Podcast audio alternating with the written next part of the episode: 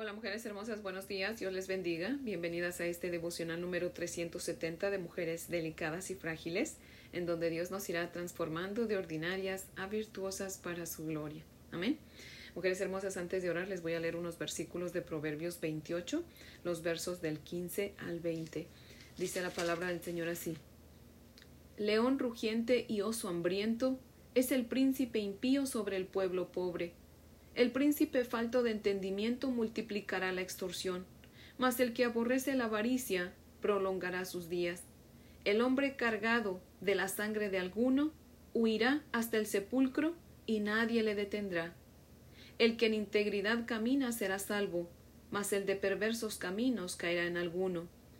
El que labra su tierra se saciará de pan, mas el que sigue a los ociosos se llenará de pobreza. El hombre de verdad tendrá muchas bendiciones, mas el que se apresura a enriquecerse no será sin culpa. Amén. Oremos. Amantísimo Señor Dios Todopoderoso, tú que estás sentado en el trono de gloria, Señor. En esta hermosa y preciosa mañana que tú nos regalas, queremos comenzar, Señor, alabándote y exaltando tu precioso nombre, Padre, porque tú eres nuestro Creador, Señor. Oh Dios amado, te damos gracias porque podemos oír, podemos hablar, Señor, y podemos expresarte con palabras nuestro agradecimiento, Señor. Gracias, Padre, porque por tu gran amor y tu gracia, Señor, estamos aquí, Señor. Tú nos has sostenido, Padre fiel. Te rogamos, mi Dios amado, que quites de nosotras, Señor, toda avaricia, Padre fiel, y que nos ayudes, Señor, a caminar en integridad y en verdad, Señor, para que puedas bendecirnos, Padre. En el nombre de Jesús. Amén, Señor. Bueno, mujeres hermosas, si tienen su Biblia, les invito a que la abran conmigo en números Vamos a continuar con nuestro estudio en el capítulo 18, números capítulo 18 y vamos a leer los versos del 1 al 7.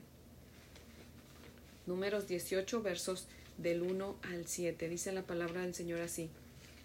Jehová dijo a Aarón, Tú y tus hijos y la casa de tu padre contigo llevaréis el pecado del santuario, y tú y tus hijos contigo llevaréis el pecado de vuestro sacerdocio, y a tus hermanos también, la tribu de Leví la tribu de tu padre, haz que se acerquen a ti y se junten contigo, y te servirán, y tú y tus hijos contigo serviréis delante del tabernáculo de reunión. Perdón, delante del tabernáculo del testimonio, y guardarán lo que tú ordenes, y el cargo de todo el tabernáculo, mas no se acercarán a los utensilios santos ni al altar, para que no mueran ellos y vosotros se juntarán pues contigo y tendrán el cargo del tabernáculo de reunión en todo el servicio del tabernáculo. Ningún extraño se ha de acercar a vosotros. Y tendréis el cuidado del santuario y el cuidado del altar, para que no venga más la ira sobre los hijos de Israel. Porque he aquí yo he tomado a vuestros hermanos, los levitas, de entre los hijos de Israel, dados a vosotros en don de Jehová, para que sirvan en el ministerio del tabernáculo de reunión. Mas tú y tus hijos contigo guardaréis vuestro sacerdocio en todo lo relacionado con el altar y del velo adentro, y ministraréis. Yo os he dado el don del servicio de vuestro sacerdocio, y el extraño que se acercare morirá. Amén. Ahora voy a leerles el comentario de Matthew Henry, que cita lo siguiente, dice el pueblo se había quejado de las dificultades y peligros que entrañaba el acercarse a Dios. Aquí Dios les da a entender que los sacerdotes se acercarán por ellos. Aarón podía ver la razón para no enorgullecerse por la preferencia, al considerar el gran cuidado y responsabilidad que se le había impuesto. No tengáis más alto concepto, más bien temed. Mientras mayor sea la confianza del trabajo y del poder que se nos encomienda, mayor es el riesgo de traicionar esta confianza. Esta es una buena razón para no envidiar los honores de los demás ni desear los puestos más altos. Fin de la cita. Por favor, mujeres hermosas, acompáñenme a leer de nuevo los versos 3 al 5. Dice, los versos 3 al 5 dice, y guardarán lo que tú ordenes y el cargo de todo el tabernáculo, mas no se acercarán a los utensilios santos ni al altar para que no mueran ellos y vosotros. Se juntarán pues contigo y tendrán el cargo del tabernáculo de reunión en todo el servicio del tabernáculo. Ningún extraño se ha de acercar a vosotros, y tendréis el cuidado del santuario y el cuidado del altar, para que no venga más la ira sobre los hijos de Israel. Amén. Los sacerdotes arónicos acampaban eh, frente a la entrada del tabernáculo. Imagínense el tabernáculo, mujeres, a donde está la puerta, en la entrada, ahí es a donde acampaban los sacerdotes arónicos. Era el, el este del santuario. Y las tres familias de los levitas, que eran eh, Gersón, Coat y Merari, se localizaban en los otros tres lados. O sea que todo el santuario estaba cubierto de los cuatro lados. ¿Se lo imaginan? Esta ubicación pues proporcionaba una barrera tanto física como espiritual contra la violación del lugar santo. Los levitas realizaban eh, diversas tareas de mantenimiento y de transporte en el tabernáculo, pero solamente los sacerdotes podían tocar los utensilios sagrados. Amén. El verso 3 dice que Aarón debía encargarse y asegurarse de que los levitas entendieran que no podían acercarse a los utensilios santos del tabernáculo ni al altar, porque de lo contrario pues iban a morir. Es muy importante para todos aquellos que somos hijos de Dios y que ya Dios nos ha dado un ministerio, que no seamos arrogantes y quieramos ir más allá o hacer más allá de lo que ya Dios nos delegó, ¿verdad? Hay muchas personas que tienen muchos ministerios y se cansan, se consumen y terminan por rendirse porque se metieron en ministerios que ellos quisieron, pero que no eran la voluntad del Señor. Y entonces pues el ministerio se les hace carga, ¿verdad? Se les viene a convertir en carga en vez de que sea una bendición. Y así no debe de ser, ¿verdad? Dice el verso 4 en la parte C, ningún extraño se ha de acercar a ustedes.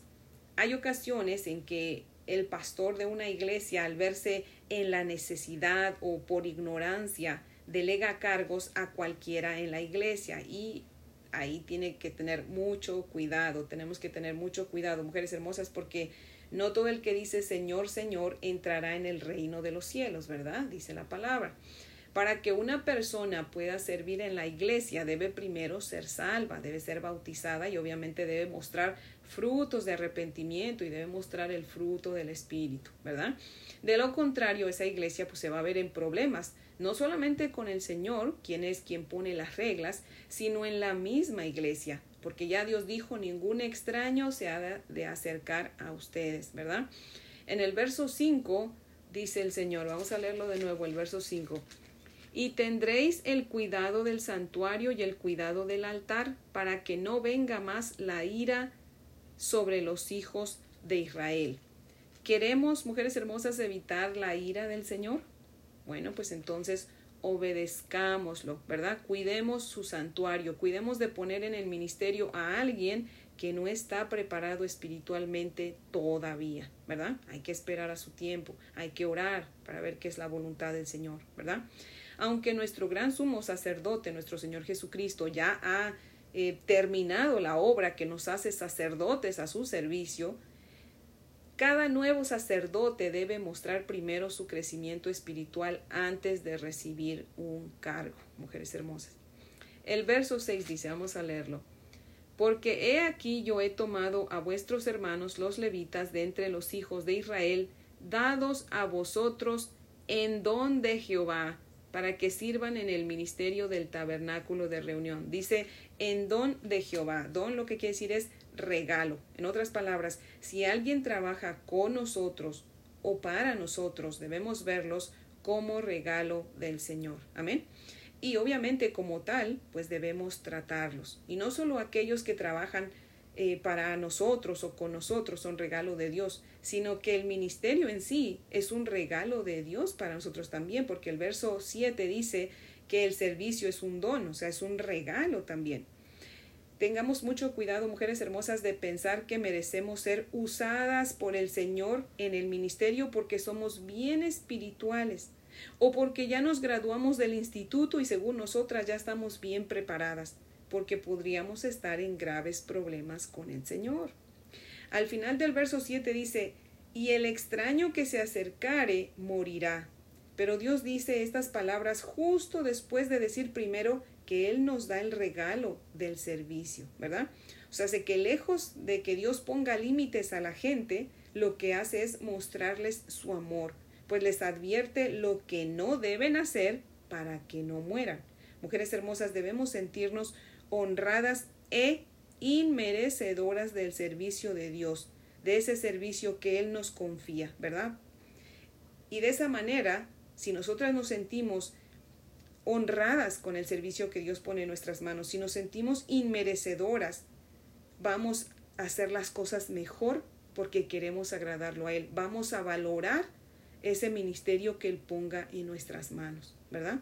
Así que mujeres hermosas, tengamos mucho cuidado de pensar que merecemos algo. De hecho, esa palabra ni la deberíamos de usar, nada.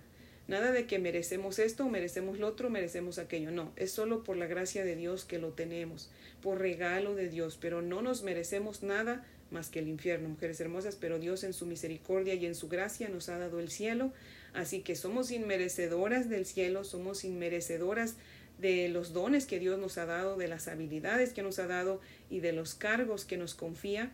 Y si solamente y solamente si pensamos de esa manera vamos a darle el valor adecuado a lo que Dios nos ha dado. Amén. Porque cuando pensamos que merecemos algo, difícilmente valoramos las cosas porque decimos, ah, yo me las gané, yo me las merecía, pero no, con Dios no es así. Dios por su pura gracia nos da todo lo que tenemos, todo es del Señor y somos inmerecedoras de todo lo que nos da. Amén. Así que mujeres hermosas, pues ese es el devocional de hoy que yo espero que pues sea de gran bendición y pues las invito a orar, mujeres hermosas. Oremos. Bendito Señor Dios y Padre de nuestro Señor Jesucristo, seguimos aquí ante tu bella presencia, Padre fiel. Padre, te rogamos, Señor, en esta mañana, por favor, que nos ayudes, Padre, a ver a los demás con amor, Señor. Tanto a los que nos ayudan, Señor, como a los que no, Padre Santo, dice tu palabra, que siempre pensemos más de los demás que de nosotros mismos, mi Dios amado. Y Señor, ayúdanos siempre a ver, Padre, todo como un regalo tuyo, mi Dios amado. Reconocemos, Señor, que, que somos inmerecedoras, Padre, porque somos pecadoras, Señor. Así que te damos gracias, Señor, porque aún siendo inmerecedoras, tú nos has confiado un ministerio a muchas, Padre. Señor, tú nos has confiado una familia, nos has confiado hijos, nos has confiado un esposo, Señor. Nos has confiado un trabajo, mi Dios bendito. Y esperamos, Señor, que el día que te veamos cara a cara, Señor, y, y nos pidas cuentas por todo lo que nos has confiado, Señor, salgamos bien paradas delante de ti, escuchando tu aprobación, Señor. Porque te lo pedimos en el nombre de Jesús, mi Dios amado. Amén, Señor. Bueno, mujeres hermosas, pues espero que tengan un día muy bendecido. Les amo en el amor del Señor y si Dios nos presta vida, pues aquí las espero mañana para que continuemos con nuestro estudio del capítulo 18. Amén.